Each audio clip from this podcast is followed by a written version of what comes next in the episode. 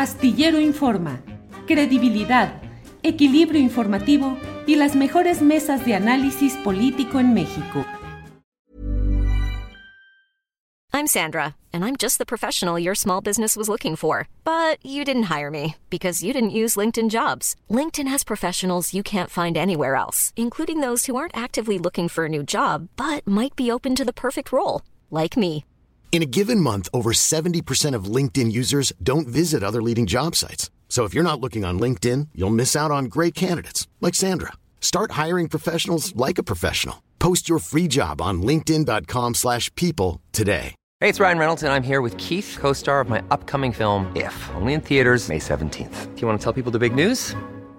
All right, I'll do. it. Sign up now and you'll get unlimited for $15 a month and six months of Paramount Plus Essential Plan on us. Mintmobile.com slash switch. Upfront payment of $45 equivalent to $15 per month. Unlimited over 40 gigabytes per month. Face lower speeds. Videos at 480p. Active Mint customers by 531.24 get six months of Paramount Plus Essential Plan. Auto renews after six months. Offer ends May 31st, 2024. Separate Paramount Plus registration required. Terms and conditions apply if rated PG.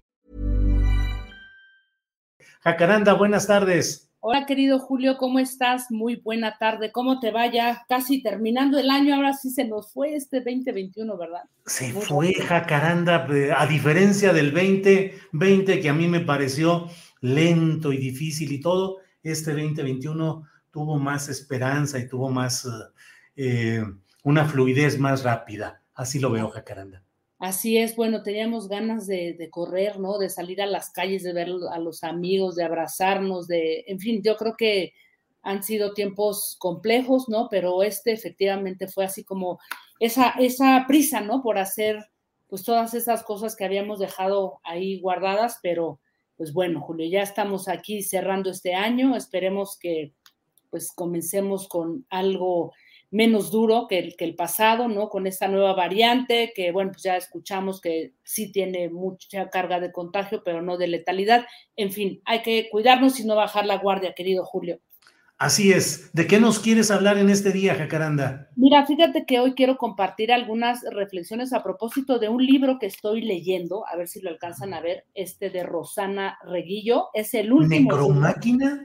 Necromáquina, cuando morir no es suficiente, un librazo realmente. Eh, está, tiene parte, digamos, de, toda la, la, la edición por, por, parte de la Universidad del ITESO, donde ella trabaja y es investigadora. Y bueno, es un, es un libro durísimo, Julio, eh, que se desprende de otro libro que ella ya había trabajado hace varios años, que se llamó Narcomáquina. Y entonces lo que ella plantea de narcomáquina a necromáquina es un repaso que hace desde todo este trabajo que ha venido haciendo desde el 2006, este año fatídico como, como el que conocemos cuando Felipe Calderón, el expresidente y hoy este vociferante tuitero, ¿verdad? Eh, pues le declaró la, la guerra al, narcotráfico. Entonces es una investigación eh, que yo la verdad recomiendo ampliamente. Son varios ensayos, son crónicas que desde la antropología, la etnografía, eh, nos cuentan cómo, digamos, que este país se de plano se fue, ¿no? En, en, medio, digamos, de una, de una violencia que nos arrebató certezas, seguridad, y trata de categorizar, de nombrarlo, de entender lo indecible, de todo lo que ha venido ocurriendo, pues, en estos últimos años. Y una de las cosas que a mí me llama mucho la atención de este repaso que, que ella hace, que viene haciendo desde hace mucho tiempo, es el concepto de la paralegalidad, ese espacio que, que construyó el, el narco, la, la, pues sí, el narcotráfico, ¿no? El crimen organizado, y que se coló, ¿no? Cómo se coló, eh, digamos, construyendo un Estado paralelo, que de alguna manera es lo que vimos en el sexenio de, Felipe Calderón, cómo se fueron construyendo estos espacios, cómo se fue infiltrando el narcotráfico y de ahí, bueno, generando estados de paralegalidad, que es lo que eh, de alguna manera analiza eh, Rosana Reguillo. También o, otro, digamos, de las líneas argumentales que a mí me parece que son pues muy fuertes, ¿no? Tiene que ver con, con todo este repaso que ella hace dice que es toda, o sea, es, es, todo un momento, o sea, sí tiene que ver con la declaración de la, de la guerra que hace Felipe Calderón al narcotráfico, pero toda esta violencia que hemos vivido en los últimos años tiene que ver con lo que ella define como un proyecto extractivista neoliberal que empobreció a muchísima gente y que es el resultado de alguna manera de un estado ausente que vivió durante eh, pues los últimos años, ¿no? Alejado, digamos, del control de, del capital, de los dineros, en fin, ¿no? Y entonces lo que ella plantea es que esto promovió un estado de precariedad de millones de personas, ¿no? Que pasaron, eh, y aquí utiliza un término bastante fuerte de la condición de pobres y excluidos a la categoría social de sobrantes, personas desechables, un ejército de vidas no lloradas, vidas matables. Y es muy fuerte porque hace todo un análisis de cómo eh, estas vidas matables, estas vidas no, no lloradas, ¿no? De alguna desechables. Manera, desechables, Julio, ¿no? Eh, de alguna forma se han visto envueltas en una narrativa que los ha convertido en números, en cifras, en, en, noticias espectaculares, ¿no? Toda una narrativa mediática que le ha quitado el valor a, digamos que a, esta, a estas vidas y a, y a, todo lo que encontramos, este, desaparecidos, muertos, personas secuestradas, en fin, todo un problema que de alguna manera ella trata de, de analizar y de, de, categorizar en este libro. Y finalmente, algo que es muy interesante, que viene justamente en uno de los, de los capítulos que se llama Turbulencias en el paisaje, hace un análisis muy interesante sobre la juventud, Julio, cómo se ha ido transformando, digamos que en los barrios, sobre todo en las periferias, los tejidos sociales, a partir de que ella maneja un número que casi el 50% de los jóvenes han sido cooptados por el, por el crimen organizado. ¿50%? 50%, eso es lo que ella dice en, en, en este capítulo. 50% de jóvenes en situaciones de precariedad y sobre todo en la periferia eh, pues son orillados de alguna manera, como ella dice, a comprar riesgos y a vender riesgos. Es más fácil para ellos ganarse 10 mil pesos por ir a entregar un paquete de cocaína a una persona que pues esos 10 mil pesos. When you're ready to pop the question, the last thing you want to do is second guess the ring. At BlueNile.com, you can design a one-of-a-kind ring with the ease and convenience of shopping online. Choose your diamond and setting. When you find the one, you'll get it delivered right to your door. Go to Bluenile.com and use promo code LISTEN to get $50 off your purchase of $500 or more. That's code LISTEN at Bluenile.com for $50 off your purchase. Bluenile.com code LISTEN. Hiring for your small business? If you're not looking for professionals on LinkedIn, you're looking in the wrong place. That's like looking for your car keys in a fish tank. LinkedIn helps you hire professionals you can't find anywhere else, even those who aren't actively searching for a new job but might be open to the perfect role. In a given month, over 70% of LinkedIn users don't even visit other leading job sites. So start looking in the right place. With LinkedIn, you can hire professionals like a professional. Post your free job on linkedin.com slash people today. ¿Cuándo los van a ver, Julio? O sea, ¿cuándo van a ver un salario digno de 10 mil pesos?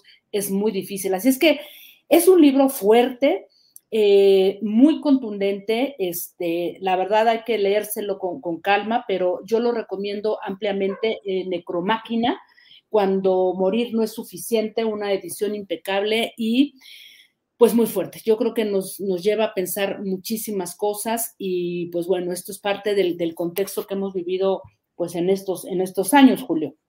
Híjole, Jacaranda, pues la verdad es que es un tema eh, esencial, importante para el análisis y la discusión, porque efectivamente, pues ahí está la realidad de esta necromáquina. Qué título y qué descripción. Y me imagino, no lo conozco, Jacaranda, pero lo buscaré, pero me imagino que es como todos los trabajos de eh, Regillo, de Rosana, de Rosana Regillo, Regillo eh, pues documentado, elaborado con rigor de investigación y de exposición y pues es nuestra realidad, Jacaranda, todo eso que a veces por encima del discurso, las declaraciones, los boletines de prensa, la realidad, ahí está.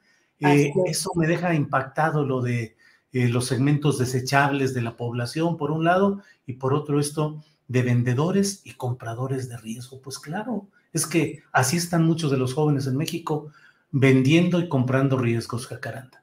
Así es, eh, yo creo que es, es, es, muy fuerte, o sea, todas las categorías que, que utiliza son realmente contundentes, pero, pero es cierto, Julio, o sea, cuando, cuando fui leyendo y repasando algunos momentos que ella va tomando y también pone la discusión algo que me parece que es muy este, importante, hasta dónde los propios medios tenemos una responsabilidad de seguir normalizando esa, esa violencia y de seguir dándole un sentido de espectacularidad sin ninguna responsabilidad y haciendo que cuerpos de mujeres, ¿no? También, que, eso, que ese es otro, otro de los grandes temas, muchas mujeres este, jóvenes, pues sean exhibidas así como así, la de los jóvenes también, o la de mucha gente que aparece en parajes o, o en, en, lugares al descampado, en fin, o sea, todos esos cuerpos que no tienen nombre ni apellido, simplemente una estadística o una noticia espectacular, Julio. Así es que,